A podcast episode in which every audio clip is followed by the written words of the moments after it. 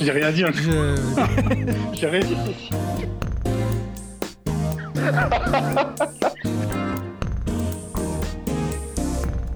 Je te parle vraiment dans ta tête.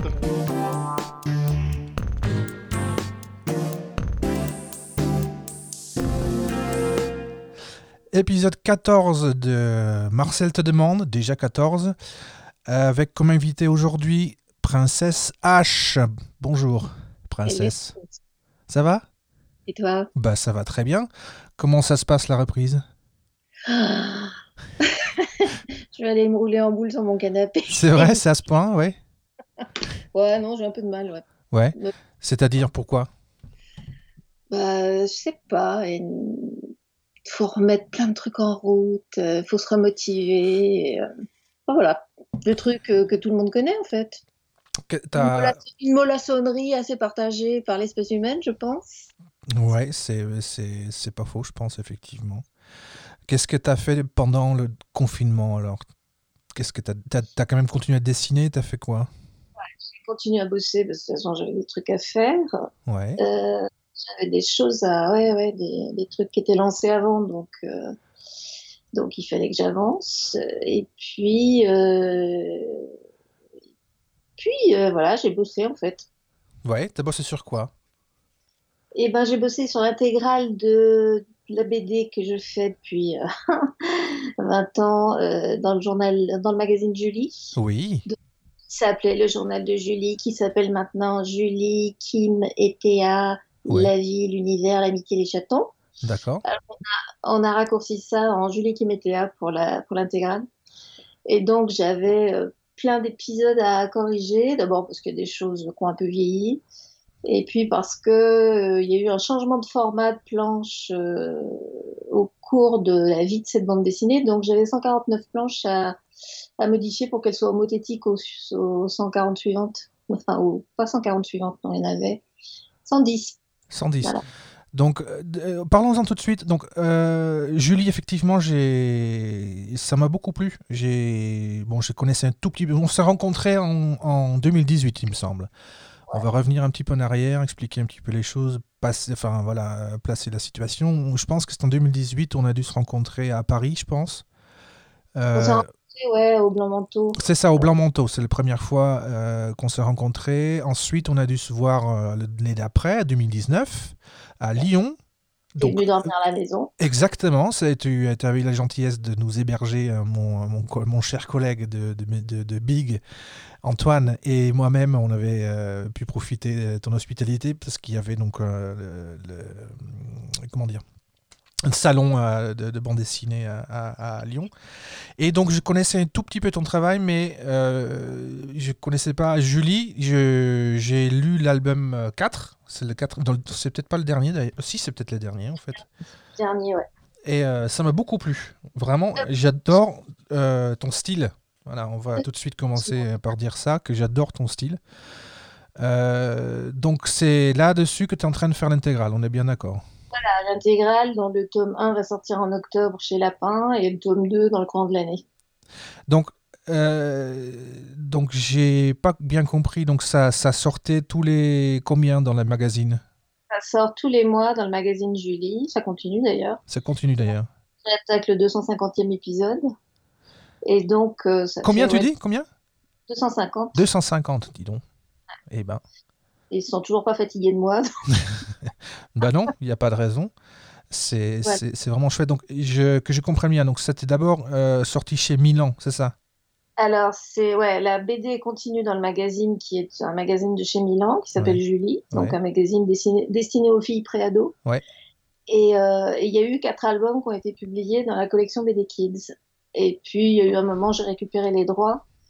Et, euh, parce que je n'étais pas tout à fait satisfaite de la manière dont ça se passait. Et puis, euh, ben, voilà, j'ai proposé à Lapin de, Quand on n'est pas satisfait de comment les choses se passent, tu dois penser à quoi? À quel Tu n'as pas besoin de rentrer dans le détail, mais est-ce que c'est le, le format qui. qui- Ouais, Qu'est-ce qu'on. le format, le format, le le premier album. En fait, la collection euh, BD Kids a été créée euh, pour publier des titres euh, qui sont prépubliés dans des magazines de Milan et Bayard. Et ça a été d'abord basé sur la, colle- sur la série Ariol, qui est destinée à des gamins de 6-7 ans. Oui, Et donc, ils ont fait un format en A5. d'accord. Et puis, ils ont décidé, moi, de me publier dans ce format-là, qui convient pas du tout, parce que Ariol, c'est une BD en six cases, puisque c'est pour des gamins qui ont pas un niveau de lecture euh, de préado. Et moi, euh, je, je, raconte des histoires de préado Oui. euh, sur 9 ou 12 cases. Oui. Et donc, faire rentrer ça dans du A5, c'était. Ça n'a pas de euh, sens. Ça n'avait pas de sens, quoi. Et donc, les trois premiers albums ont été publiés dans ce format-là, Ouais. qui m'a beaucoup été reproché par les lecteurs euh, et les lectrices qui venaient de me le faire signer quand je quand j'étais en dédicace. Ouais. Puis, euh, à un moment donné, ils ont décidé de publier des séries qui venaient d'Ocapi. Et là, comme Okapi, c'est plutôt euh, 14 ans que, que 11 ans, Ouais. là, d'un seul coup, ils ont jugé que c'était bien d'avoir un nouveau format et ils m'ont republié dans ce nouveau format. Mais c'était déjà, enfin, si tu veux, la série, elle avait pris un coup dans l'aile à cause de, de ces formats qui n'étaient pas adaptés au départ. D'accord. Donc tu es vraiment, vraiment toi-même à l'origine du personnage de Julie alors. Donc tu as juste eu le nom qui était euh, affilié au magazine, mais sinon. tout à fait. En fait, le magazine a été créé dans les années 90. Il y a eu une longue période de, de, B- de presse jeunesse unisexe euh, à partir des années 70 jusque dans les années 90. Ouais. Les années 90, Milan a décidé de recréer un, un magazine pour filles, en fait. Ouais. Donc, ils ont décidé de l'appeler Julie et une petite fille brune en pâte à modeler avec un petit chien euh, ont été créés par une fille qui s'appelait, une illustratrice qui s'appelle Audrey Gessa. D'accord. Et donc, Gessa a fait plein de petites figurines en pâte à modeler qui servaient d'animation dans le magazine, D'accord. du magazine.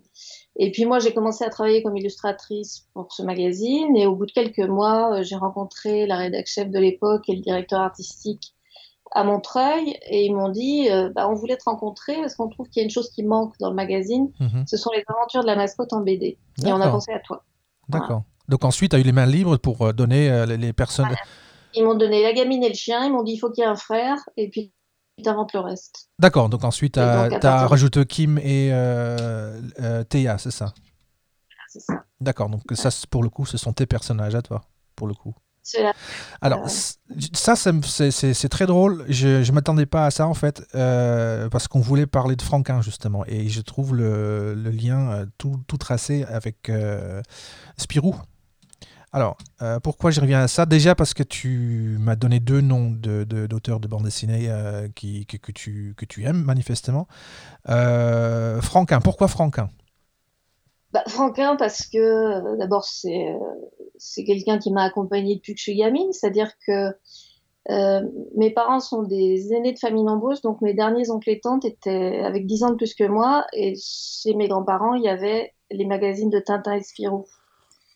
Et donc, euh, bah, quand on arrivait chez mes grands-parents, on fonçait dans les toilettes où il y avait la pile Ouais, et sûr. on disait ça. Mhm. Et, euh, et au début, c'était seulement chez les parents de mon père, et puis un jour chez les parents de ma mère. Dans le grenier, on a déterré les collections de Tintin et Spirou Ouais. d'un oncles qui les avait soigneusement reliées, et c'était toutes les années 50-60. Donc j'ai vu Gaston Lagaffe arriver dans les pages de Spirou. Oui. Et euh, j'ai vu ce personnage se développer, j'ai vu le graphisme évoluer, j'ai vu cet univers incroyablement drôle et, et poétique se mettre en place. Ouais. Et, euh, et en plus, avec ce dessin qui est tellement mouvant, tellement expressif, tellement euh, un peu spaghetti trop cuit, mais, mais justement Ouais. avec quelque chose de très très euh, précis dans ce que ça véhicule d'émotion, de, euh, de, de, de sensualité aussi, et de, de, de comique et de, transmission de, quelque chose de, de narratif. quoi. Mhm. C'est c'est vraiment un, un dessinateur pour lequel j'ai pour lequel j'ai une admiration euh, féroce et qui m'a vraiment appris des trucs en plus. C'est donc, par exemple. Et bien justement, cette manière de mélanger un univers qui est un peu fantastique et, Mhm. et quelque chose de très très concret, très réaliste. Ça se passe dans la, dans la rédaction d'un magazine et en même temps, tu as des, des petits objets vivants, tu as des animaux qui viennent, euh, qui deviennent des personnages. Ouais. Enfin voilà, euh, Franquin, n'importe quoi avec lui devient un personnage. Ouais. Et moi, je suis assez comme ça, en fait. C'est-à-dire que je, je, enfin, je sais pas si ça me vient de lui, mais je fonctionne de cette manière-là aussi. Par exemple, je fais pas de portrait. Il y a des gens de temps en temps qui me disent, est-ce que tu peux faire mon portrait? Moi, je fais pas de portrait. Je Non. fais des personnages. Mhm. Je vais dessiner les gens et ça va devenir quelqu'un euh, dans une narration que je vais installer. Justement, c'est une autre question que je me posais. On, on, pa- on- on part d'une question à l'autre. hein. Là, c'est là, c'est du jazz. Je voilà. Euh, justement, je me pose la question par rapport au personnage. La création de pe- personnages, ça m'intéresse beaucoup. euh, donc les trois personnages dans Julie. Donc as, comment tu fais? Comment tu fais pour euh, trouver les personnages de, de, de, et de leur faire garder leur caractère aussi Comment, comment Théa, par exemple, m'a l'air un peu la, un peu la, la naïve de, de, la bande, par exemple. C'est vraiment son rôle, c'est ça? Tout à fait. Mais c'est en fait, euh, ça se fait, je dirais, assez naturellement parce que, évidemment, quand on m'a confié le personnage de Julie, on m'a dit elle est énergique, elle fonce, elle est hyper euh, facilement excitée, elle s'intéresse à tout, elle, elle est de mauvaise foi. Enfin voilà. Et je me suis dit, il faut qu'il y ait son inverse, quoi. C'est-à-dire qu'en fait, Théa, c'est mm. l'opposé de, c'est l'opposé de Julie parce que ça me permet d'évoquer des sentiments, des situations, des émotions que Julie va pas pouvoir exprimer de la même manière puisqu'elle n'a pas ce tempérament-là. Ouais. C'est vraiment, en fait, c'est les deux faces d'un même personnage. Et Kim, c'est celle qui fait le joint entre les deux et qui apporte des choses différentes, puisque Kim, en fait, au départ, elle existe vraiment. C'est une, la seule gamine que je connaissais qui avait cet âge-là ah, quand j'ai commencé à faire Julie. Mhm. C'est la petite fille d'Adrienne Cricorian, la libraire qui a créé Expérience à Lyon. Et donc, elle avait 12 ans à l'époque et je lui ai posé beaucoup de questions. Euh, et, comme elle a deux sœurs plus âgées, et, ce qui est aussi une réalité, parce que je, les ai dessinées de temps en temps dans certains épisodes, bah, ça permettait aussi d'amener des informations euh, que, que, Julie, qui n'a qu'un frère, ou Théa, qui est enfant unique, ne peuvent pas apporter. Mhm. Donc, c'était une sorte de trio qui me permet d'avoir un spectre assez large pour, pour aborder différentes euh, problématiques. D'accord. Il y avait une question technique aussi. Là, on va on va parler un petit peu plus chiffon que, que j'ai fait avec Marc, parce que Marc, je le considère plus comme un, euh, comme un auteur, Marc Dubuisson, pardon. Et toi, je, bah voilà, tu es dessinatrice et tu fais les deux en fait. Donc ça m'intéresse beaucoup de savoir comment tu travailles. Euh, j'ai trouvé les pages de Julie très très très élaborées et je me suis dit mais ça doit, être, ça doit prendre un temps de dingue pour, pour, euh, pour certaines pages. Comment, comment ça se passe concrètement? Bah, des fois, j'ai du, des fois, j'ai du temps. Par exemple, il y a un épisode où j'ai dessiné son collège et il y a deux bâtiments et l'histoire se passe, il faut suivre les escaliers. Mhm. Euh, il faut suivre les escaliers pour comprendre la narration. Bah, je crois que ce décor-là, je l'ai dessiné au mois d'octobre et l'histoire, je l'ai écrite, au mois de février, mais je l'avais en tête. Enfin, je me disais, j'avais envie. Il y, a un autre euh, auteur dont j'ai, enfin un dessinateur dont j'ai pas parlé. Pardon, excuse-moi. Euh, je, la part va me vouloir, mais je, te coupe parce que je veux juste, juste comprendre en fait. Euh, tu dis, tu as, dessiné le décor en octobre et tu as, écrit l'histoire après. C'est ça que tu me dis. Voilà. D'accord mais parce que voilà, j'avais besoin de, dessiner un espace où mes personnages allaient se déplacer. Tu as dû remarquer que souvent je dessine un décor et les personnages se déplacent dans ce décor. Il n'y a pas de séparation. Il n'y a pas des cases qui les, qui les isolent. C'est euh, le décor en lui-même est une case et eux, ils vivent leur vie dans ce décor. Et effectivement, bah, pour cet épisode-là, alors ça m'amène un peu à Andreas. cest moi, ce que j'admire chez Andreas, c'est le talent qu'il a pour créer des décors de toute façon, lui, je trouve qu'il est, il est, c'est un artiste complet. Il sait faire les décors, il maîtrise totalement les cadrages et il sait faire les personnages, ce qui est rare chez les gens qui savent faire les décors. Et donc, euh, je me suis beaucoup appris en regardant son travail, même si je n'arrive pas à la cheville. Mmh. Et donc, voilà, donc je, me suis dit, j'avais envie d'abord de, de, créer le collège de Julie, parce que c'est un endroit où il se passe beaucoup de choses. Parce que moi, j'ai le souvenir de ma jeunesse à moi, la cour de récréation, c'était un endroit essentiel pour notre vie sociale, pour notre apprentissage des relations avec les autres. Et donc, j'avais besoin de créer cet espace-là. Mm, mm. Et donc, comme je suis assez nulle dès qu'il y a des lignes droites, ça m'a pris vachement de temps. J'ai dû passer, j'avais eu une semaine de libre. J'ai dû passer une semaine au mois de, ouais, d'octobre, je crois, à construire ce décor en me disant, après, sur les escaliers, il se passera des choses. Et puis, j'avais un peu une idée de ce qui allait se passer. Je trouve ça euh, super intéressant. Je, je me doute, je me doutais pas que c'était en fait possible de, de, travailler comme ça. Donc ça m'intéresse vraiment beaucoup de, de, savoir que tu as commencé avec ça et ensuite c'est... Alors tu l'as fait, euh, encore une fois, on va parler chiffon. C'est quelle technique tu as employée Qu'est-ce Avec Photoshop. Je me suis mis à Photoshop à cause de cette... Je me suis mise au numérique et à Photoshop à cause de cette BD. Parce que quand on m'a proposé de le faire, c'était donc euh, au début des années 2000. Ouais. Et j'étais, j'étais encore, enfin moi j'ai une formation classique. Ouais à l'époque, je travaillais encore euh, à la plume au pinceau, comme dirait notre ami Gottlieb. Oui. Et, euh, et, je me suis dit, attends, là, je dois faire une BD, je dois faire le scénar, alors qu'officiellement, je n'étais pas scénariste. Parce que ce que j'ai pas dit, c'est que quand ils m'ont dit euh, il manque la BD de la mascotte dans le magazine et on a pensé à toi, je leur ai dit mais vous avez pensé à qui pour le scénar Ouais. Ils m'ont répondu on a pensé à toi. Ouais. Et donc, euh, donc j'ai- voilà. Et je me suis dit il faut que je fasse cette BD, il faut que j'écrive les scénars, il faut que j'invente les personnages, il faut que je construise une logique, il faut que je rentre dans ce format. J'arrive à raconter des histoires qui se passent sur une seule page. Euh, si en plus je dois tout faire à la main, euh, je vais pas m'en sortir. Ouais. Donc j'ai j'ai eu six mois pour écrire le premier épisode. Ouais. J'ai écrit le premier épisode en tenant le mode d'emploi de Photoshop dans la main gauche. Je vois le, voilà, je vois le, ouais. Mais bon, Voilà. Et donc en fait, euh, voilà, c'est grosso modo maintenant tout est numérique. Et il y a eu longtemps des mélanges entre, euh, je faisais une partie à la main, je scannais, je modifiais tout, je nettoyais machin. Maintenant je fais tout, euh, je fais tout en numérique. mhm. Je trouve ça génial. Ah, bah, tout à fait, c'est- génial. Justement, on en a parlé à l'époque, souviens-toi, en 2018, j'avais mon petit iPad euh, Pro pour dessiner sur place.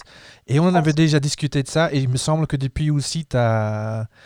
Voilà, donc dans les, à l'image. Là, on voit le grand modèle par contre. Là, c'est le. bah, moi j'ai acheté le grand modèle parce que j'avais Ouais. besoin de place. Bah, bien Et sûr. euh, c'est grâce à toi parce que je, voilà, je me disais, il fallait absolument que j'ai un, un outil, que je me mette à cet outil-là parce que j'ai pas de Cintiq par contre. Ouais.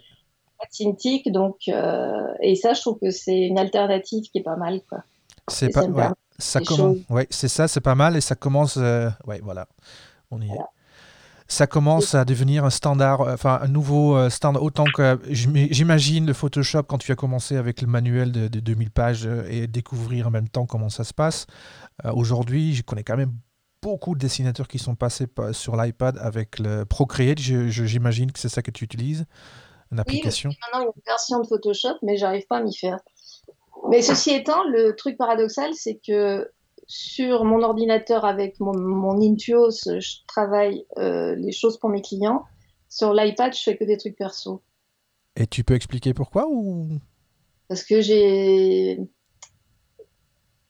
Bah non, c'est un peu difficile à expliquer. En fait, il y a une liberté graphique sur l'iPad à laquelle je tiens. Ouais. C'est-à-dire, des trucs, j'essaie des choses, mais quand j'essaye de travailler vraiment, là, j'ai mes réflexes de Photoshop qui commencent à intervenir et du coup, je suis en porte-à-faux. Mhm. Je me dis non, quand je travaille pour mes clients, j'ai tellement l'habitude, euh, il y a tellement de choses que j'ai l'habitude de faire avec des, des techniques que j'ai mis en place, des raccourcis, des trucs, j'ai besoin de Photoshop.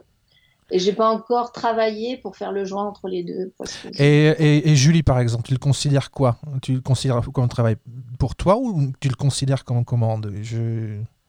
C'est une, commande, mais bon, évidemment, c'est une commande qui est très personnelle au bout Ouais. de 250 épisodes parce ça. que, parce que ce que j'essaye de, de faire passer à ces gamines, c'est des tuyaux pour affronter certaines situations. Mhm.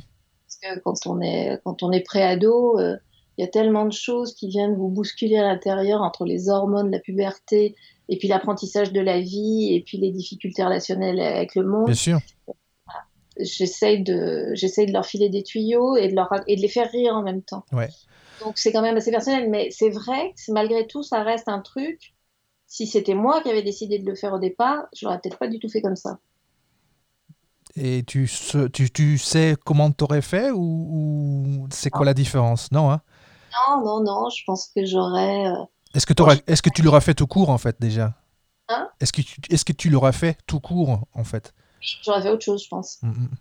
J'aurais fait autre chose, mais tu refuses pas quand un magazine te propose une collaboration mensuelle Non. et de faire l'auteur. Alors que toi, tu te dis, ouais, ça serait bien que je fasse l'auteur, mais tu recules un peu devant l'obstacle. euh, parce que voilà, moi, je suis du genre euh, à toujours tourner autour du pot. Puis si quelqu'un ne me pousse pas dans la, dans la piscine, j'y vais pas. Ouais. Voilà. D'accord. Donc, ouais, j'aurais probablement pas fait. Ouais. D'accord. Euh, c'est marrant, ça, ça, ça se croise avec plein de questions que j'avais euh, à te poser, euh, que du coup euh, sont répondues euh, d'avance parce que justement, j'ai, donc je du coup, je me suis plongé un petit peu plus dans mon franquin, euh, puisque je savais qu'on en a parlé, je connaissais sans connaître en fait. hein. Et Ouais. justement, Franquin a repris Spirou pendant 20 ans, je crois. C'était pas lui qui l'avait créé.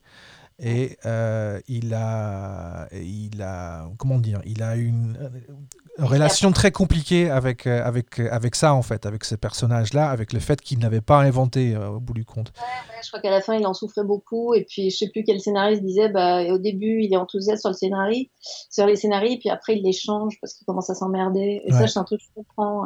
ouais. Euh, donc voilà, donc ça c'était cette réflexion sur le est-ce que c'est facile de reprendre un personnage qui existe ou est-ce qu'il faut absolument créer soi-même ces, personnages? Bien que bon, pour toi c'était quand même super intéressant qu'on te propose au moins un personnage qui existait déjà et qu'on t'a poussé à écrire. Parce qu'avant, si j'ai bien compris, euh, bon, tu as fait les écoles nationales des beaux-arts de Lyon, si je, si j'ai bien lu, hein, parce que ça c'est bon, Wikipédia, on va pas se leurrer. Qu'est-ce que tu as appris là-haut?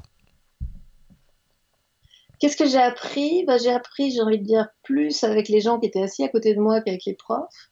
À part Jean Clavry, euh, que je salue, qui était mon prof d'illustration, qui est un homme euh, à la fois très gentil et très talentueux. Et l'avantage, c'est que lui, on savait ce qu'il faisait. Donc, quand il, quand il faisait des réflexions, on pouvait euh, temporiser. Je me, souviens, un jour, on a eu une discussion tous les deux, j'avais fait une image, et puis il arrive, il me dit Oui, c'est vachement bien, mais tu sais quoi, tu devrais faire comme ci, comme ci et comme ça. Puis je leur ai dit, je dis, mais Jean, ça, ça c'est ce que toi tu ferais.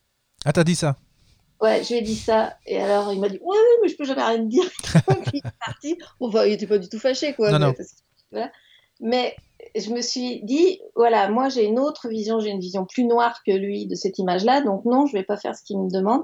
Et ce qui m'a fait rire, c'est que quelques mois après, j'ai vu une exposition à Beaubourg de plusieurs illustrateurs, dont lui, j'ai vu exactement l'image qu'il m'avait conseillé de faire. Et je me suis dit, bah voilà, c'est parce que je disais, ça c'est ce que lui il fait. Voilà.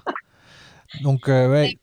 Et, donc, mais c'était bien parce que ça me permettait de, voilà, de faire la part des choses dans les indications qu'il me donnait. Il y a celles que je prenais, et puis celles que je disais, non, ça c'est pas moi. Mm euh, mais qu'est-ce que j'ai appris? J'ai appris, euh, euh, j'ai appris, oui, à côté des gens avec j'avais un copain qui s'appelait Marc Péchard, enfin qui s'appelle toujours Marc Péchard, qui a fini par être directeur artistique au New Musical Express. Et lui, il avait une passion pour la typo qui était un truc totalement étranger pour moi. Moi, je venais. On va en parler justement. J'avais aucun, aucune culture de ça. Mhm. Et je trouvais ça chiant et en même temps, j'admirais vachement son travail et je me disais, mais si lui trouve ça bien, ça veut dire que moi, j'ai rien compris. Donc, il faut que j'arrive à comprendre quel est l'intérêt de ce truc-là. Mhm. Et ça m'a vraiment, voilà, ça, ça c'est quelqu'un qui m'a fait évoluer. Et il y a eu d'autres gens aussi euh, dont le travail euh, m'a interpellé où je me suis dit, mais alors ça, ça m'a été complètement passé à côté. Mhm. Mais si lui ou elle s'intéresse à ça, il faut que je mette le nez dedans. C'est souvent une histoire de rencontre, de toute façon. Euh, on est toujours plus amené à écouter quelque chose qu'on ne connaît pas, de par quelqu'un qui nous inspire l'admiration ou, le respect tout simplement. Euh, ça passe toujours, le meilleur enseignement passe peut-être par là, mais j'en suis pas sûr. Je voulais revenir, effectivement, je l'avais prévu, et systématiquement, tu m'amènes des choses que j'avais prévues. La typographie, justement. J'essaie. D'abord, explique-moi comment tu procèdes pour la typographie, toi. Ah bah, je, je procède pas vraiment parce que je suis, je suis pas bonne pour ça, quoi, malgré tout. Des fois, je dessine des choses, mais ça peut pas être trop structuré parce que sinon, j'y arrive pas, quoi. Donc, ça m'arrive de dessiner des lettres pour me faire plaisir. Ouais. De rares occurrences. Mais par exemple, le lettrage de Julie, c'était une catastrophe jusqu'à ce que je fasse faire une typo exprès. Parce que je, je sais pas, je sais si on parle de typographie, lettrage, je suis très, mauvaise pour ça. Mm Vraiment, j'ai pas, gestuellement, je peux pas. J'y arrive pas, j'ai pas la régularité. Je, enfin, je dessine bien, mais j'écris comme une merde, quoi. écoute, ça, ça peut pas être vrai, mais bon, peut-être, euh, voilà, si tu le dis, je. C'est. Dessiner des lettres pour le plaisir, dessiner un titre un peu déstructuré, ça, je peux y arriver. Euh, écrire, faire du lettrage dans des bulles, c'est un, un, cauchemar. D'accord. Ça, je fais plus. Maintenant, il y a des typos, bah, je, fais avec des typos. Ouais, d'accord. Euh, je comprends absolument, bien sûr. Qu'est-ce que tu... Qu'est-ce que tu penses de, développement de la bande dessinée depuis l'ère numérique? Donc l'ère numérique, ça veut dire donc Photoshop, ça veut dire aussi les réseaux sociaux, les, les blogs. Est-ce que qu'est-ce que tu en penses toi? Qu'est-ce que tu comment tu as vécu la est-ce qu'il y a une mutation de la bande dessinée par rapport à ça? Euh, Ouais, ouais, je pense. D'abord, il y a infiniment plus d'auteurs, parce qu'il y a quand même un paquet de mômes qui sont hyper doués pour des tas de choses. Et Photoshop, ça te permet d'acquérir un niveau technique très rapidement, enfin, un résultat d'une perfection technique. Nous, c'était pas possible quand moi, quand moi je suis sortie de, des beaux-arts, on travaillait à la main, donc c'était euh, avec toutes les maladresses que tu peux avoir, il n'y avait pas de pomme Z, quand tu pouvais pas changer, euh, quand tu avais fait une merde, tu étais obligé de tout refaire. Et, euh, et donc ça, les gens se rendent pas compte, quoi. Mais. Maintenant, les, les mômes, ils ont une formation technique vachement pointue qui leur permet de faire des choses très spectaculaires. Parfois, ça peut manquer de contenu. Et moi, il m'est arrivé que d'être contacté par des agences qui me disaient bon, on bosse avec des juniors, ils nous font des trucs super beaux, mais en termes de contenu, ça colle pas. Donc, euh, on voudrait travailler avec quelqu'un d'un peu plus expérimenté. D'accord. Donc, je pense que le- le- l'effet pervers de, de Photoshop et compagnie, c'est ça. C'est une grande perfection visuelle. Euh, le- ça, ça peut pas t'apprendre à, à faire des choses qui ont du contenu, qui ont de la signification en profondeur. C'est sûr que c'est pas Photoshop qui fait créer effectivement le, contenu, le, propos. euh, C'est de ça que tu parles, je pense, non? Le propos, le. Oh, c'est- ça peut pas être numérique. Mais il y a des, il y a des gens, euh, enfin, qui sont sortis de ça, qui sont extraordinaires quand même, quoi. Mm. Mais voilà, quoi, c'est un peu. euh, Et alors moi, le truc, les blogs, moi, je regrette l'époque des blogs parce que le blog, pour, c'était un espace de création. Oui. C'est comme mon petit jardin à moi où je fais des conneries, et puis les gens viennent me voir. Oui. Et moi, ça, quand les gens viennent me voir, quand ils me parlent, bah, ça me stimule vachement, et, et je réponds avec des dessins, en fait. Mhm. Puis les réseaux sociaux, je le fais plus parce que les réseaux sociaux, c'est pas la même chose. Non. Tu vois, par exemple, j'ai fait cette petite BD pour annoncer que j'allais faire ton podcast. Ça, c'est le genre de choses que je faisais quand j'avais un blog. Ouais. Enfin, j'ai toujours un blog, mais j'ai plus cette interaction que j'avais avec les gens qui venaient me rendre visite, qui m'ont fait créer beaucoup de choses parce qu'il y a des gens qui sont devenus des copains et qui sont devenus des personnages dans mon travail. Mhm. D'accord. Donc voilà, parce qu'ils venaient, ils disaient des trucs, ça me faisait rire, et du coup, derrière, euh, euh, j'enchaînais, j'enchaînais, et je dessinais beaucoup les aventures H, en fait, qui est un petit personnage qui me représente, Mhm. euh, dans ces conditions-là. Et je peux pas le faire s'il n'y a pas des gens qui viennent me parler, en fait. J'y arrive pas. De temps en temps, Philippe, euh, notre éditeur de chez Lapin, me dit Ouais, quand est-ce que tu fais un bouquin avec Princesse H Je dis Mais Princesse H, elle n'existe pas s'il n'y a pas quelqu'un qui vient lui parler. D'accord. C'est intéressant. Comme... J'aime beaucoup ce personnage d'ailleurs. J'aime beaucoup le, le trait, le- tout simplement le personnage. Je, je trouve ça vraiment chouette. Et je pense que Philippe a raison. Mais euh, ça, ça reste personnel, effectivement. Si tu dois avoir une interaction pour. euh, ben, pff, ouais. C'est, ensuite, c'est un choix. Mais ça, ça vaudrait le coup, effectivement, je pense, que, qu'un jour il y aura. Je la fous dans les albums de Julie, il y a Ouais. toujours une espèce ce que j'appelle l'histoire intercalaire. Oui, j'ai vu. Qui se balade dans le bouquin où là, euh, les personnages de Julie sont en interaction avec. euh, J'ai l'impression qu'il y a quelqu'un qui se marie. Là. Ah bon? Oui, j'entends de au loin quelques, quelques, quelques bruits, oui.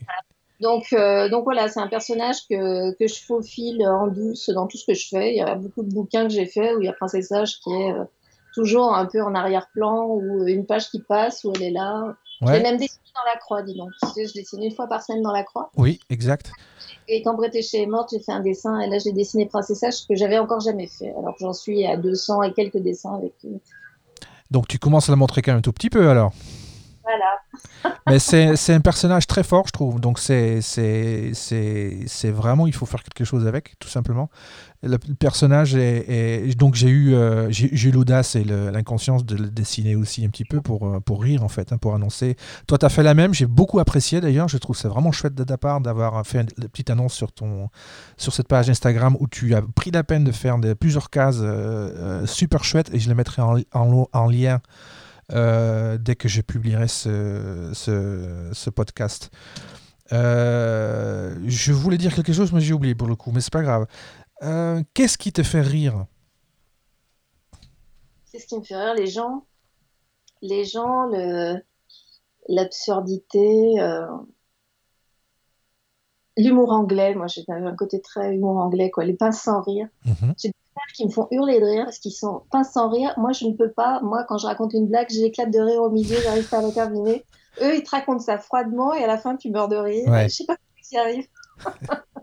Et quand tu parles humour anglais, tu as quelque chose de spécifique? Euh, Qu'est-ce que tu as, regardé quoi, par exemple, qui, qui reflète euh, euh, un film, une série ou un livre? Je sais pas. Qu'est-ce qui. Il y a beaucoup de choses. Il y a. euh, alors, il y a des bouquins qui. Un, bou- un auteur qui m'a beaucoup, beaucoup marqué quand j'étais adolescente. C'est Gérald Durel. C'est le frère de Laurence Durel qui, lui, a écrit euh, la trilogie de d'Alexandrie ou la quadrilogie d'Alexandrie, je me souviens plus. Mais peu importe, enfin, lui, il était nobilisable, mais il n'a pas eu le Nobel. Mais son frère, Gérald Durel, qui est un. Comment on dit euh, Ah Qui a créé le zoo de Jersey. Mhm. C'est un mec obsédé par les animaux. Il a écrit la trilogie de Corfou, lui, où il raconte son enfance à Corfou avec sa famille. Mhm. À mourir de reste, c'est complètement barré. C'est une famille de dingos. D'accord. C'est des Irlandais. Ils sont, mais et c'est hyper drôle et en même temps, il y a une qualité d'écriture extraordinaire. Tu le lis en anglais ou en français? En anglais, ouais. Ouais. Enfin, je l'ai lu en français quand j'étais gamine, mais Ouais. alors quand, maintenant que je lis en anglais, je me suis, je me le suis racheté et je l'ai lu avec, euh, je l'ai relu avec bonheur parce qu'il y a vraiment quelque chose de- d'une loufoquerie. Et je le, situe, je le situe dans quelle période l'écriture? C'est contemporain C'est Ce qu'il raconte lui, ça se passe dans les années 30 d'accord. et euh, il est mort euh, il y a quelques années déjà. Mhm.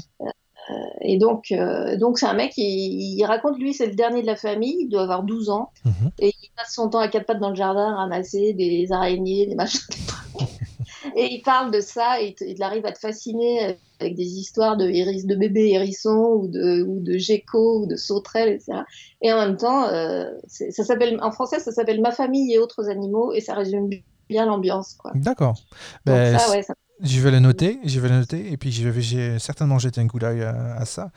Euh, Qu'est-ce que C'est quoi la dernière bande dessinée que tu as lue et qui t'a plu? C'était alors euh, c'est de Lorraine Lesbains justement, c'est notre ami euh, Philippe qui a publié ça. J'ai un trou de mémoire sur le titre. C'est pas grave. Voilà, c'est une histoire où il y a que des maisons. En fait. Ah, attends, il y a un truc qui se casse la gueule.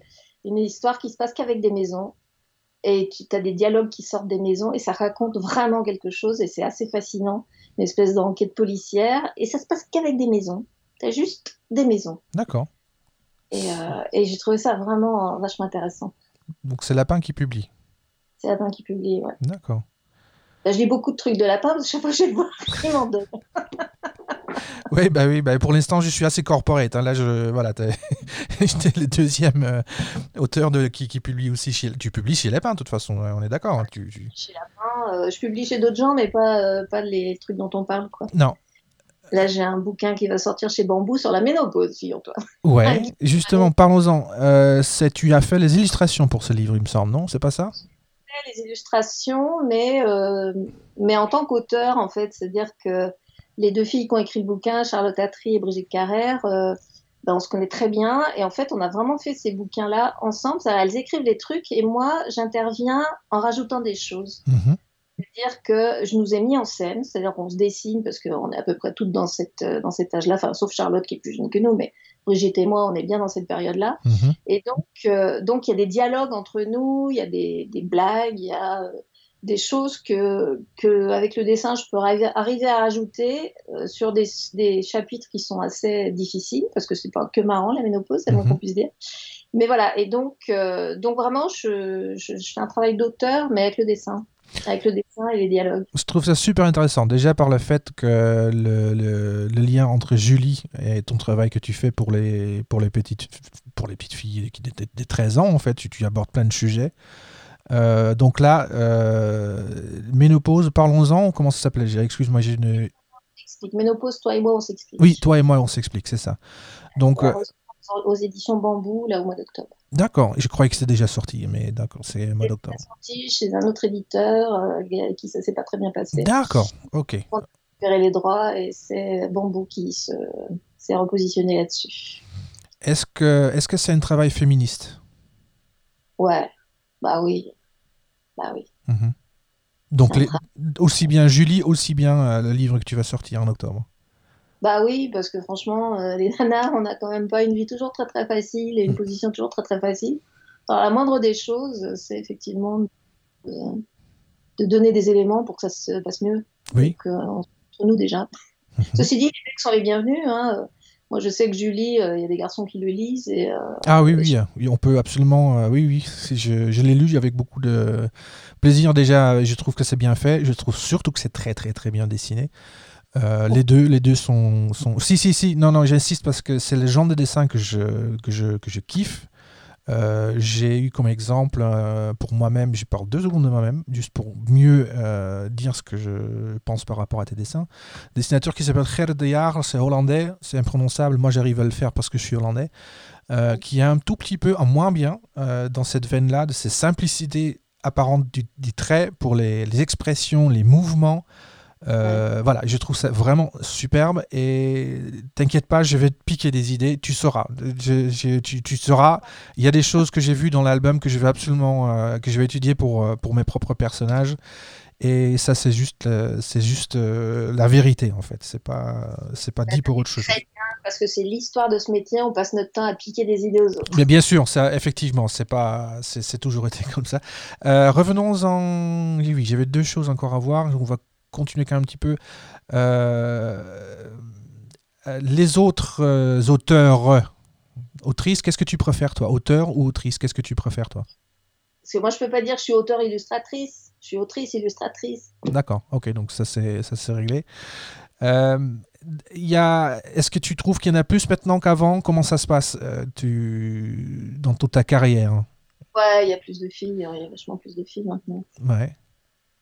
Ah oui, parce que moi j'étais vendeuse à la librairie Expérience euh, au tout début, enfin quand j'étais étudiante, à l'époque où c'était une toute petite boutique. Mhm.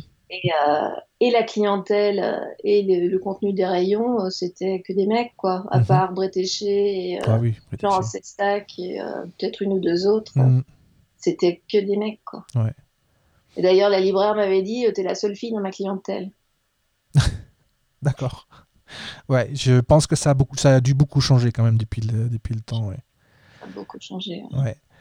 Euh, donc, euh, bah oui, donc c'est. euh, Non, la croix, voilà. J'ai des, questions à poser par rapport à ça. Donc, tu, tu publies des dessins. Ce que je trouve bien sur ton blog, c'est que tu donnes plusieurs versions de tes Oui. dessins, des dessins qui sont acceptés, qui sont. Enfin, ils sont pas forcément refu- refusés, mais on te donne quand même des.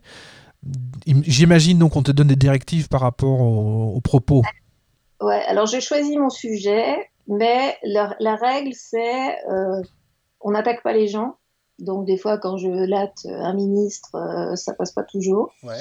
Euh, on n'attaque pas les gens et on essaye de pas aller à la confrontation injuste, quoi. C'est-à-dire, euh, euh, voilà, on va pas, on va pas aller franchement dans l'agressivité, quoi. Ça, ils aiment pas trop. Et puis, euh, j'ai pas trop le droit de dire des gros mots non plus. Donc, si tu veux, c'est La Croix, c'est un, journal euh, catholique de gauche. C'est un très bon journal. Ouais. Je trouve qu'ils ont une, une éthique et une, une philosophie qui est vachement euh, plus, plus que respectable. Ouais. Et ce qui est bien dans le journal, c'est que tu as la partie religieuse, mais tu as tout le reste. quoi. C'est c'est pas que ça, ça parle pas que de ça. Et, euh, et donc, c'est c'est vraiment un, un journal qui est d'ailleurs, paraît-il, très respecté. Enfin voilà. Et donc, moi, je dessine, je les connais par cœur, si tu veux. Alors, il y a des moments, je propose des dessins dont je sais que ça va pas passer. Ouais. Mais moi, des fois, j'ai des colères qu'il faut que j'évacue. Ouais. Et puis après, euh, je vais soit modifier un peu le dessin pour adoucir, arrondir un angle et tout, ou alors je vais en faire un autre. Ouais. Et voilà, mais ça se passe que ça. Même autrement, je, je, je dessine ce que je veux. Et le truc, quand, moi, quand ils m'ont contacté, parce que c'est eux qui sont venus me chercher, euh, Ils sont venus te chercher. Ouais, ils sont venus me chercher. En fait, euh, ils ont changé de formule euh, en 2016 Mhm. et ils ont décidé d'avoir un dessinateur par jour de la semaine. Et puis ils se sont rendus compte qu'ils n'avaient pas de filles. Et donc, ils ont fait le tour des rédactions de Bayard en disant Est-ce que vous connaissez une fille qui pourrait faire ça? Et chez Okapi, ils ont dit Oui, nous on en a une. Et je travaille aussi beaucoup pour Okapi. Ouais. Et donc, quand ils m'ont contacté, j'aurais dit Mais moi, je fais pas de dessin de presse. Ils m'ont dit Mais nous, on n'est pas un, un journal de presse. On, est, on parle de sujets de société. Donc, euh, ce qu'on ce qu'on voudrait, c'est que vous parliez de sujets de société. Donc, j'ai dit OK. Donc, on a fait un essai. Puis, ils m'ont dit OK, ça marche. Mhm. Et donc, depuis, ben voilà, j'ai fait le 205e dessin cette semaine. D'accord, ok.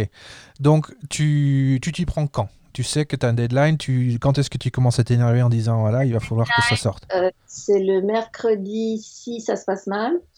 Autrement, euh, moi, je rends le mardi en général. Donc, euh, je commence à lire un peu la presse le week-end, euh, le lundi, tout ça. J'attends l'édition du mardi, j'épluche l'édition du mardi, et si je trouve rien à dessiner dedans, et ben là, je, re- enfin, je repasse, enfin, je me repasse d'autres numéros où je vais voir. euh, Le Monde, Libération, Nouvelle Ops, Mediapart, tout ça. Enfin, je vais, je vais visiter les voisins pour Mhm. voir s'il n'y a pas une idée qui vient. Et puis, et puis en général, j'envoie le dessin le mardi soir, parfois le mercredi matin, mais c'est très rare parce qu'en général, la page, elle est en maquette à 11h le Mhm. mercredi. Donc, euh, D'accord. Je trouve ça intéressant euh, pour ce genre de magazine. Donc, il y a, on peut dire qu'il y a une éthique, il y a des règles, et il faut que tu t'y conformes. Il faut que tu trouves quelque chose. C'est, c'est, ça peut aider, non? Ou est-ce que tu, est-ce que tu déjà senti vraiment comme une contrainte? Ouais, bah, c'est pas Charlie Hebdo, donc c'est pas. Enfin, si tu veux, tu sais, tu procèdes par élimination. Tu dis, on n'est pas chez Charlie Hebdo, on n'est pas au Canard enchaîné, on est dans la Croix, et la Croix porte des valeurs de, de vivre ensemble et de. de- Ouais. comme ça, donc tu sais à peu près dans quel spectre tu vas pouvoir travailler. Et après, bah, la difficulté, c'est que c'est- un, un boulot. Lire la presse, c'est quelque chose d'extrêmement abrasif. Mhm. que tu, tu mets ton, le nez dans la misère du monde Ouais. euh, tous les jours, et c'est quelque chose qui peut vraiment t'atteindre personnellement. Et moi, il y a des moments, j'ai du mal. D'accord. Et un jour, j'ai une copine qui m'a dit, mais tu sais, Pétillon, il m'a dit que euh, il se met à dessiner, enfin, il lit la presse la veille du jour où il doit rendre son dessin. Alors ça m'a un peu allégée, Mhm. et je me suis dit, bah, il faut que je me protège, effectivement, parce que sinon, je, je vais avoir vraiment du mal. Donc, euh, une fois que j'ai rendu mon dessin, je m'offre 3-4 jours de break où je suis Ouais. l'actualité de loin, tu vois, mais Ouais. je mets pas trop le nez dans, dans les choses sordides. Et tu vois, là, on a fait une pause, parce qu'il y a toujours une pause entre le 15 juillet et le 1er septembre, pendant laquelle on dessine pas. Mhm. Et, euh, et quand j'ai la pause s'est terminée et que j'ai jeté un coup d'œil sur l'actualité des six semaines en question, je me suis dit, purée, il n'arrête jamais. Oui. Mais prenez des pauses, les gars. Qu'est-ce qui se passe? Laissez-nous respirer deux secondes. Les conneries, oui. Ou faites un truc drôle. Voilà. Faites un truc drôle pour que ce soit facile.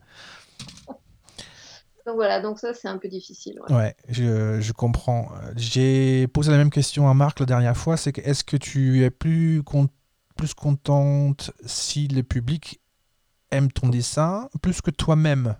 Euh, Ouais. Il y, a, il y a deux façons de voir en fait, c'est que tu peux faire un dessin en disant voilà, là au moins je suis vraiment content de ce que j'ai dit.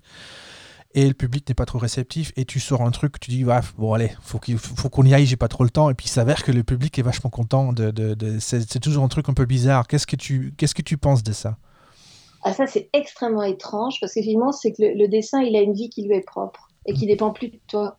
Et alors, moi, par exemple, je bosse depuis des années pour Okapi et je me souviens d'un jour, j'ai fait un dessin. Pour moi, c'était un bouche-trou, quoi. J'avais pas d'idée, j'étais, Mhm. j'avais pas d'inspiration, donc j'ai fait ce truc-là. Puis quelques années après, je rencontre une nana avec qui je deviens copine et elle avait une fille qui était adolescente. Et au bout de, mais je pense, quelques semaines, voire quelques mois qu'on se connaissait, sa fille m'a dit, mais je me suis rendu compte que j'avais un dessin de toi sur le mur de ma chambre depuis des années. Hmm, D'accord. C'était là que moi euh, je trouvais vraiment euh, pas terrible. Mm. Et tu dis bah elle, elle voilà, ça lui a parlé. euh, c'est quelque chose que tu peux pas contrôler quoi. C'est assez mystérieux finalement. Ça fait, beaucoup, ça fait beaucoup réfléchir sur le, sur, le, sur, le, sur le métier, en fait. Ça fait réfléchir beaucoup sur l'énergie qu'on met dedans. Euh, tu Ouais. disais toi-même, ça te coûte, à un moment donné, de, de lire la presse et puis ça devient abrasif.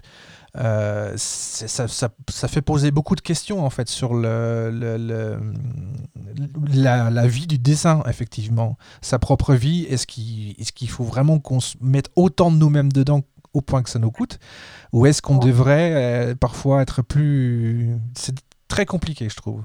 Ouais, c'est très compliqué. Et puis des fois tu as des réactions. euh, Voilà, moi il y a un petit, il y a pas longtemps j'ai fait un dessin où j'avais dessiné, c'était pour la croix, les immondes d'avant et les immondes d'après. Parce que moi il y a une chose qui me scandalise, c'est qu'il y a des ordures, des ordures partout, les gens jettent tout par terre, Ouais. des canettes, les machins. Euh, et dans, les, dans les massifs de fleurs, en- la, la municipalité se donne la peine de te faire des massifs de fleurs et t'as des types qui foutent des canettes dedans. Ça me met hors de moi. Mhm.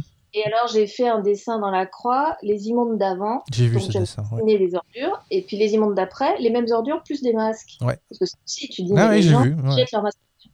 Ben, Il y a un lecteur de la Croix qui a écrit pour dire qu'il n'était pas content parce que ça lui menait le moral. En plus, alors voilà, alors ça c'est autre chose, c'est que si ça commence, en plus tu, si le moral des lecteurs est affecté par tes dessins à toi, ça devient, ça devient effectivement compliqué. Est-ce que tu, ouais, La, vas-y. la directrice artistique m'a dit Oh, écoute, moi, ils m'engueulent des fois quand j'utilise du noir et blanc, des photos noir et blanc, en disant que ça leur fout le moral à zéro. Oui, c'est ça. C'est ça, à un moment donné, on ne s'arrête plus et puis il y aurait toujours des gens qui, Ah, ont quelque chose à dire. Euh, tu préfères finalement t'adresser aux enfants ou aux adultes?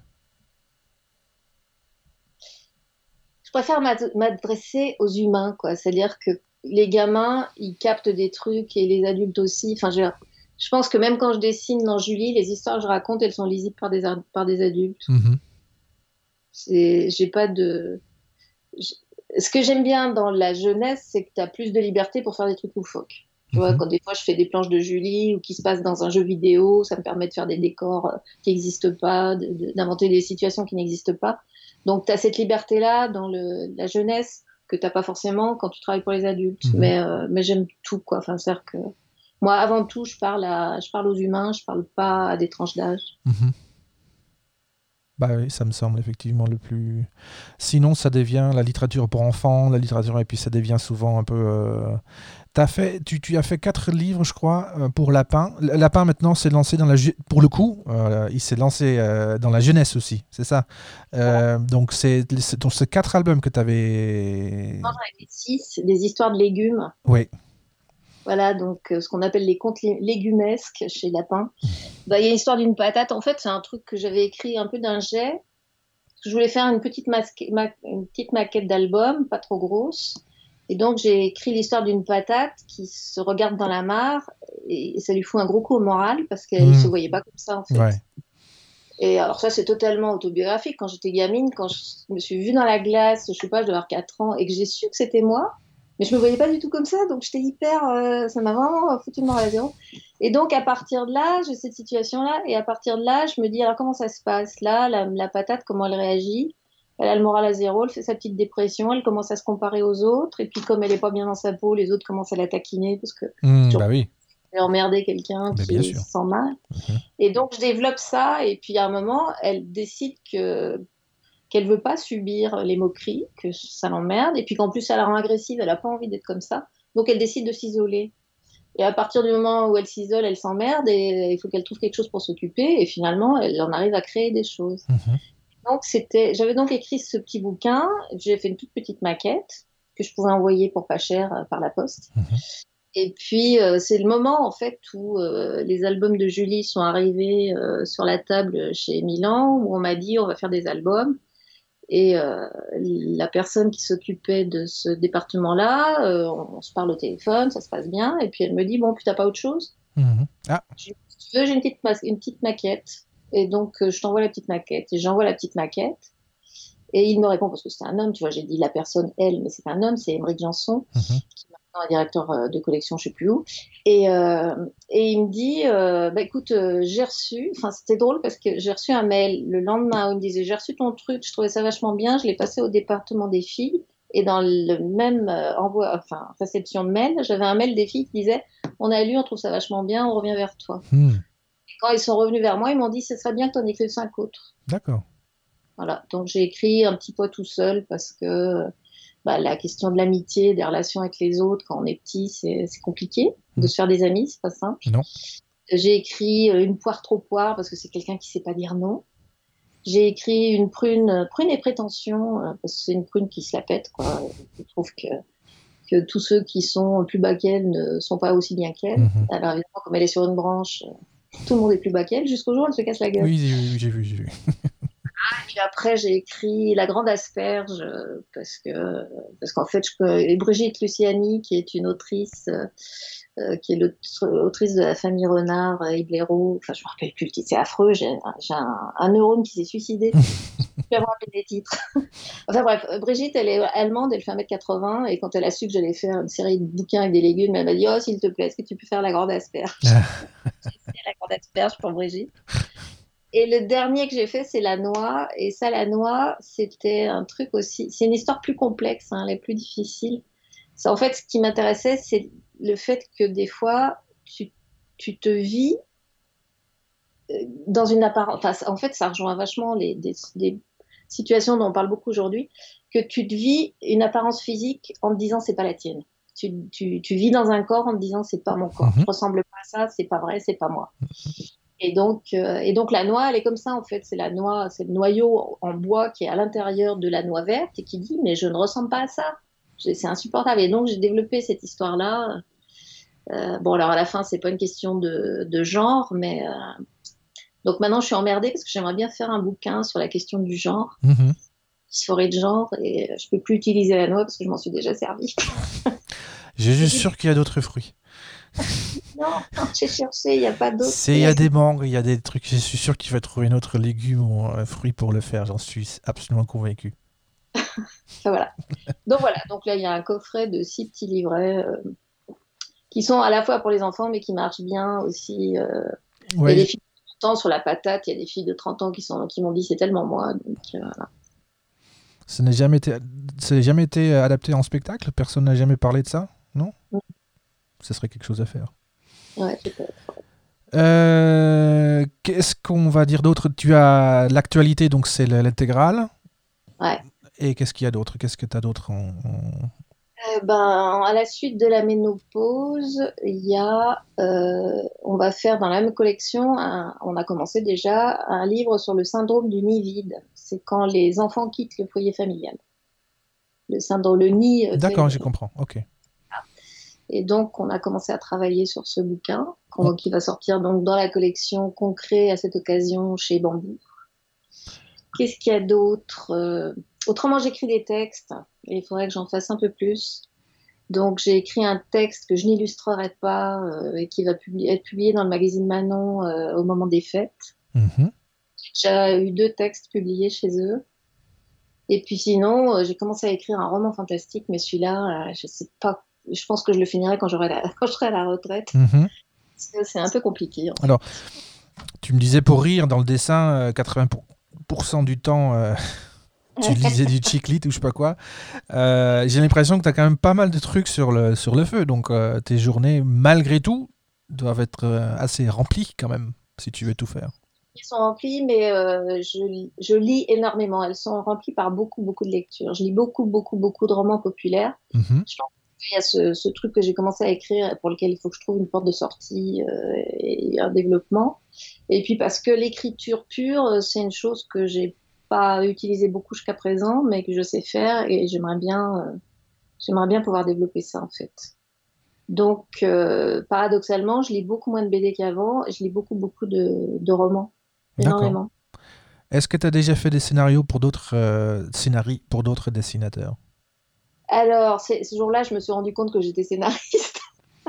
en fait, euh, il y a 2, 3, 3 4 ans, euh, Bayard m'a contacté en me disant euh, on va faire des petites bandes dessinées pour les jeux de fruits Joker, mais on a déjà le dessinateur, mais il faudrait écrire les scénars. D'accord. J'ai écrit six petits scénars pour six petites bandes dessinées qui ont été publiées sur les quatrièmes de couve de Gemir et de je sais plus quoi d'autre. Qu'est-ce que Et ça donc, c'est là que j'ai réalisé que oui, j'écrivais des scénars. quoi. Mhm. Et qu'est-ce que ça te fait de les voir en, en dessin? Bah, que c'est t'as pas rigolo. pour le coup que t'as pas fait c'est juste ça euh, que je me pose la question qu'est-ce que ça peut Quand je les ai écrits, je les ai crayonnés parce que moi je peux pas Ah oui. écrire si je crayonne pas parce que j'ai besoin de savoir si ça va rentrer. ah oui Voilà, donc le dessinateur m'a dit oh là là, tu m'as fait gagner un temps considérable. ah ils ont tendance à bien apprécier ça effectivement ce travail qui fait de découpe- découpage qui est fait en amont il me semble si je me trompe pas qu'avec euh, Astérix c'est déjà comme ça Uderzo il me semble qu'il crayonnait déjà aussi les pas mal de, de, de, de- de- de trucs en avance pour que Uderzo puisse le- le- les dessiner il me semble hein. Voilà, ouais. Donc c'est vrai que moi j'ai tendance à faire ça parce que parce que je trouve, enfin je sais pas, je- raconter une histoire. euh, Quand je travaille avec des scénaristes qui ne dessinent pas, je suis obligée de leur dire attends ça je vais être obligée d'enlever, ça je vais être obligée d'enlever parce que ça rentrera pas. Ouais. Ça ne rentrera pas dans l'image quoi. Donc euh, donc j'ai pas envie d'emmerder les dessinateurs en leur non bah des- c'est ça ouais ouais Donc euh, je fais le découpage en disant bah voilà ça tient ça tient dans le format. Mhm. Ça ça tient dans le format. Après quand je vois leurs dessins je me dis tiens j'aurais pas fait ça. Alors les, les dessins par exemple sur les textes que j'ai écrits là c'était pas du tout de la bande dessinée j'avais pas de crayonné à faire puisque c'est vraiment des textes Ouais. et qui sont illustrés. Et là ça a été illustré par d'autres gens que moi et là c'était fascinant parce que j'aurais pas fait ça du tout. Mhm. C'est- J'ai trouvé leur boulot vachement bien et j'aurais pas du tout pris ces angles-là, j'aurais pas euh, choisi ce genre de graphisme et ça c'était vachement intéressant à voir. Vraiment. Mhm. chouette Ouais, ouais, non, c'était sympa comme tout. ouais. Est-ce que on commence à toucher à- tout simplement à, à la, à la- à la fin? Et je, je, je, je te remercie vraiment de- d'avoir répondu euh, présente pour ce, pour ce podcast. J'ai appris énormément de trucs. Euh, déjà, pour moi, c'était chouette, donc c'est déjà, c'est déjà ça de, de gagner tout simplement. Euh, on a fait le tour. Est-ce que tu as encore quelque chose à rajouter? Est-ce que tu as quelque chose. euh, c'est- le, c'est le moment. Euh, On a fait le tour, hein, je crois. Le tour. Ce qui me fascine, c'est que toi, tu touches à tout, euh, la musique, la marionnette et la bande dessinée, et je sais pas comment tu arrives à tout, euh, à tout maîtriser ensemble. Ah, euh, c'était pas forcément pour parler de moi que je disais ça. Euh, voilà. Mais ouais, non, mais voilà, j'ai pas de réponse. j'ai pas de réponse. Euh, c'est des cases, c'est différentes cases et c'est selon l'envie du jour que je fais des, des choses. La seule chose, la seule contrainte, si je peux parler de contrainte que je m'impose, c'est de faire un dessin fifique tous les jours. Point barre. Le reste, c'est euh, ça peut ça peut changer, ça peut c'est presque aléatoire. Donc, euh, enfin non, c'est pas aléatoire parce que ça me, ça me permet aussi accessoirement de vivre aussi, de faire de la musique, mais euh, c'est pas du tout la même chose. Euh, je voudrais juste, euh, je vais juste vite fait euh, pitcher un truc. euh, Il y a Marc Dubuisson qui sort son quatrième album chez Lapin déjà, de Ab- Absurdo numéro 4. Et le prochain invité, c'est pas si tu le connais, je ne suis même pas sûr si je l'ai rencontré euh, moi-même. c'est Aurélien Fernandez qui sera ouais. qui a fait un super bouquin là sur les sur les écrivains de sur les écrivains de sur les écrivains voilà il, il raconte plein d'anecdotes que personne ne connaît sur les écrivains c'est hyper drôle et on, pareil on apprend on apprend énormément de choses Euh, je l'ai rencontré dans les signatures Lapin. On s'est vu, je crois qu'il a fait un album jeunesse aussi Ouais. chez Lapin. c'est ça il me semblait bien ouais Cartable. c'est ça et voilà donc c'est Ouais. la fin c'est la fin je te remercie beaucoup Euh, amuse-toi bien avec tout ce que tu as à faire et euh, bah, j'espère qu'on va se voir euh, bientôt à une, euh, à Ouais. un festival. Signature masquée. Allez, merci beaucoup en tout cas et Merci à toi. à, à très très très bientôt. bientôt. Salut. Salut.